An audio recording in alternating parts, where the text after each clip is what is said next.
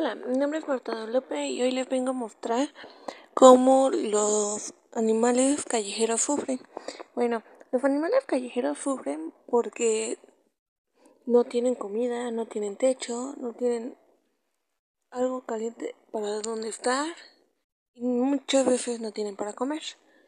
Esto sucede porque los dueños actualmente los dejan porque tienen algún problema, este, no los pueden mantener o algo parecido, o porque crecieron y no quieren perros grandes. E, esto está mal, ya que pues si lo adoptaron desde un principio se hubieran puesto a pensar en todo eso, ¿no?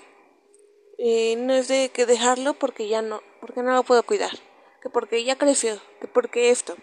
Pero hay que ser razonable y difícil. Si no voy a poder y no me gustan los perros grandes, mejor no adopto. Eh, ya que por culpa de eso, de que adoptan y no... y luego los abandonan en la calle, sufren.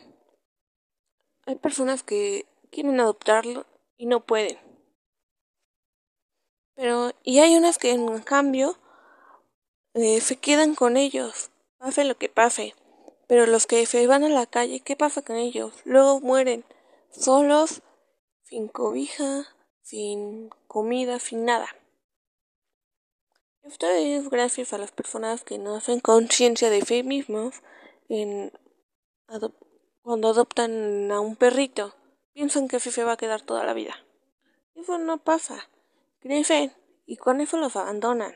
O porque no pueden caminar o por cosas que no tienen importancia. Que si nosotros se los ayudamos, podemos salir adelante con ellos. No es necesario abandonarlos en la calle. Así nadie va a adoptarlos, solo algunos que quieren. Pero son muy pocas las personas que en realidad adoptan a un perrito grande.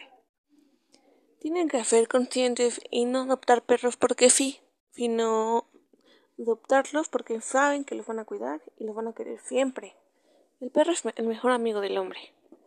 Bueno, esto ha sido todo. Gracias por su atención.